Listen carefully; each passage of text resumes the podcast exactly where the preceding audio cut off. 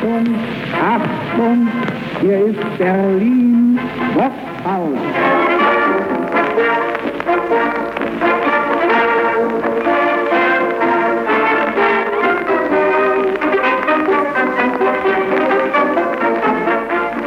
Mit der ersten Radiosendung am 29. Oktober 1923 begann in Deutschland der offizielle Rundfunk. Von Anfang an stand dieser Rundfunk unter staatlicher Verwaltung, eng verbunden mit der Post, die für seine Verbreitung zu sorgen hatte. Die Industrie war sehr an ihm interessiert. Sie erhoffte sich neue Absatzmärkte. Koordinator all dieser Interessengruppen war ein früherer Industriemanager bei Telefunken. Er versuchte, das neue Medium gleich zu Beginn auf bestimmte Weise festzulegen. Ja, soweit ein kurzer Ausschnitt aus dem Film Ich möchte einmal am Sender stehen von Gerd Röscher über die Arbeiterradiobewegung. 70 Jahre ist es also her, seit die erste Rundfunksendung in Deutschland vom Berliner Voxhaus ausgestrahlt wurde. 65 Jahre hat es danach gedauert, bis Radio Dreieckland vor fünf Jahren legal auf einer ganzen Frequenz auf 102,3 MHz auf Sendung gehen konnte. Und noch einmal fünf Jahre gingen ins Land, bis sich auch in anderen Gebieten der Bundesrepublik Initiativen bildeten, die nun die Chance besitzen, bald auf Sendung gehen zu können und die sich vor kurzem letztes Wochenende zu einem Bundesverband der freien Radios zusammenschlossen. Mühselig, nur äußerst mühselig, bildeten sich Mitte der 70er bis Ende der 70er Jahre Initiativen, die versuchten, mit Piratenradio das öffentlich-rechtliche Sendemonopol zu brechen. Doch dies war nicht immer so. Der Arbeiterradiobund der 20er und Anfang der 30er Jahre war eine der stärksten Kulturorganisationen der Arbeiterbewegung gewesen. Und bereits bevor die erste Sendung aus dem Berliner Voxhaus ausgestrahlt wurde, nämlich bereits im Jahre 1918, hatten die Arbeiter- und Soldatenräte die Wichtigkeit des Mediums erkannt und das Wolfsee Telegrafenbüro besetzt. Dann Ende, Jan Ende äh, November schrieben wir den ersten Artikel über den Rundfunk im Volk und luden ein zu einer Versammlung, in dem über die, den neuen Rundfunk gesprochen wurde. Und zwar in die Elisabethschule in der Kochstraße. Und an dem Tage, an dem wir das festgemacht haben, da war kaum, dass wir da waren, der Saal voll und draußen standen Leute über Leute. Also ich schätze ungefähr 1000 war doch draußen die von Polizei einigermaßen Schach gehalten wurden. Ein Werbewagen der Reichsrundfunkgesellschaft.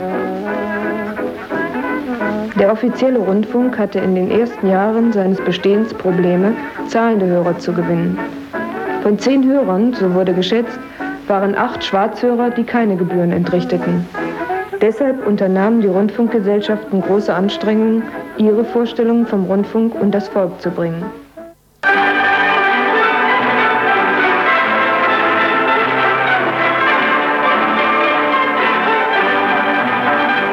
Ausschnitt aus einer Werbeplatte des Arbeiterradioclubs. Und wenn ich mir mal selber einen Empfänger bauen will, das mach mal, bringe deine sieben Sachen hierher und du sollst sehen, wir bauen mit dir einen neuen, fixfeinen Empfänger. Oh ja. Aber du musst dir selber dabei deine Finger verziehen. Denn das hätte ja keinen Zweck, weißt du, wenn der Einzelne dabei nicht lernen würde. Ja, natürlich. Wir führen unsere Mitglieder in die Radiotechnik ein. Dadurch lernen sie ihre Apparate verbessern. Und nachdem ich eure technischen Leistungen gesehen habe, erkenne ich, wie hoch die kulturelle Bedeutung des Arbeiterradiobundes einzuschätzen Schon wenige Monate nach ihrer Gründung im Herbst 1923 hatte ihre Organisation, der Arbeiterradioclub, bereits mehr als 40 Ortsgruppen mit über 2000 Mitgliedern. Trotz des staatlichen Argwohns gegenüber ihrer Tätigkeit erkämpften sie sich schließlich das Recht auf eigenen Empfängerbau. Sender zu bauen blieb auch weiterhin streng verboten. an eigene Programme und einen proletarischen Anteil im Rundfunk war nicht zu denken. Dennoch aber wurde in den Clubzeitschriften das bestehende Programm kritisiert und eigene Ideen vom proletarischen Rundfunk entwickelt.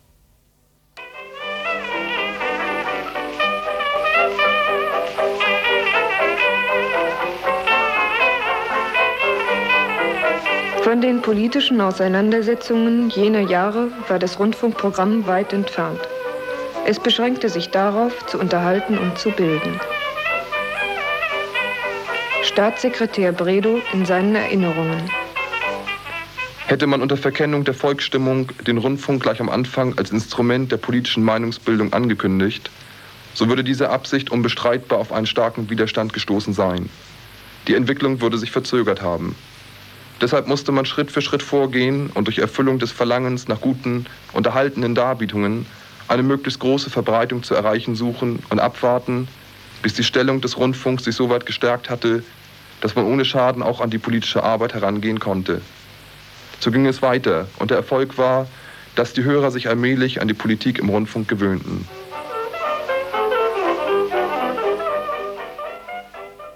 Arbeiterradiobewegung hat sich damit befasst, kulturell. Und kulturell ist ein sehr dehnbarer Begriff. Die Arbeiterradiobewegung hat sich natürlich mit dem bürgerlichen Rundfunk befasst, auf kultureller Ebene. Das ist ein sehr dehnbarer Begriff. Die andere Seite hat sich im Gegensatz zu uns mit unwichtigen Fragen beschäftigt, so wie sie das Programm gestaltet hat. Das Niveau des Programms war ein direkter Ausdruck der Absichten der anderen Seite. Das ist auch heute noch so. Sie haben noch genau den gleichen Standpunkt.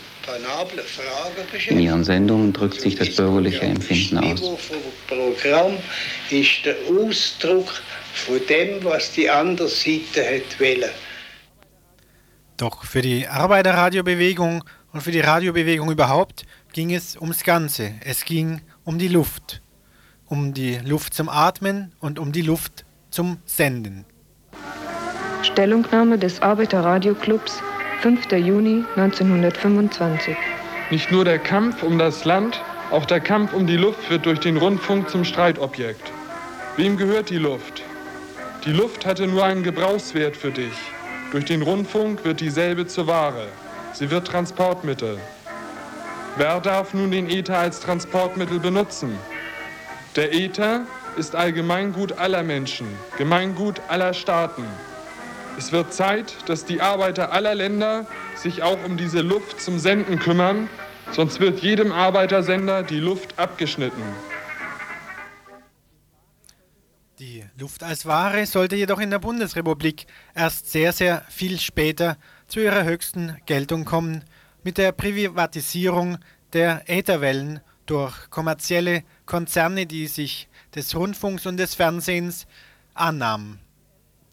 Erst RTL und Bertelsmann, CBS und CNN ließen erahnen, welche Konsequenzen ein privates Rundfunkmonopol auf die Sendungen in Radio und Fernsehen haben werde. Doch zuvor noch musste jeder Widerstand gebrochen werden. Die Faschisten des Nationalsozialismus beendeten alle Versuche, eigene Widerstandssender aufzubauen. Den letzten aus Madrid. Die Faschisten in Deutschland und Österreich beendeten brutal die Arbeit von zehn Jahren Arbeiterradiobewegung. Dennoch blieben die Erfahrungen tausender ihrer Mitglieder nicht ohne Auswirkungen. Dies ist ein Widerstandssender gegen die Nazi-Herrschaft.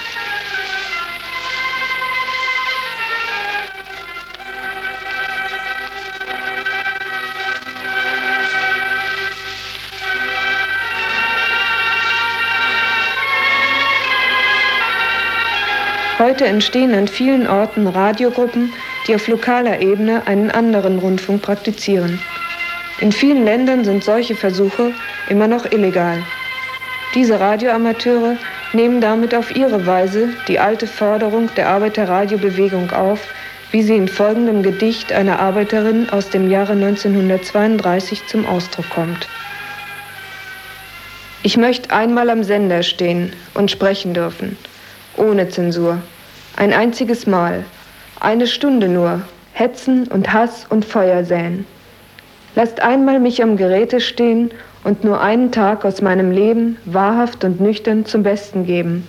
Nichts weiter. Es würde ein Wunder geschehen. Ich möchte die wütenden Fratzen sehen, wenn's hieße, Achtung, deutsche Welle, eine Arbeiterin spricht. Thema die Hölle.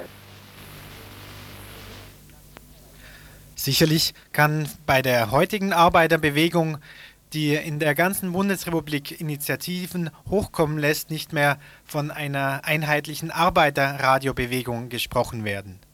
Dennoch bleibt eines gemein.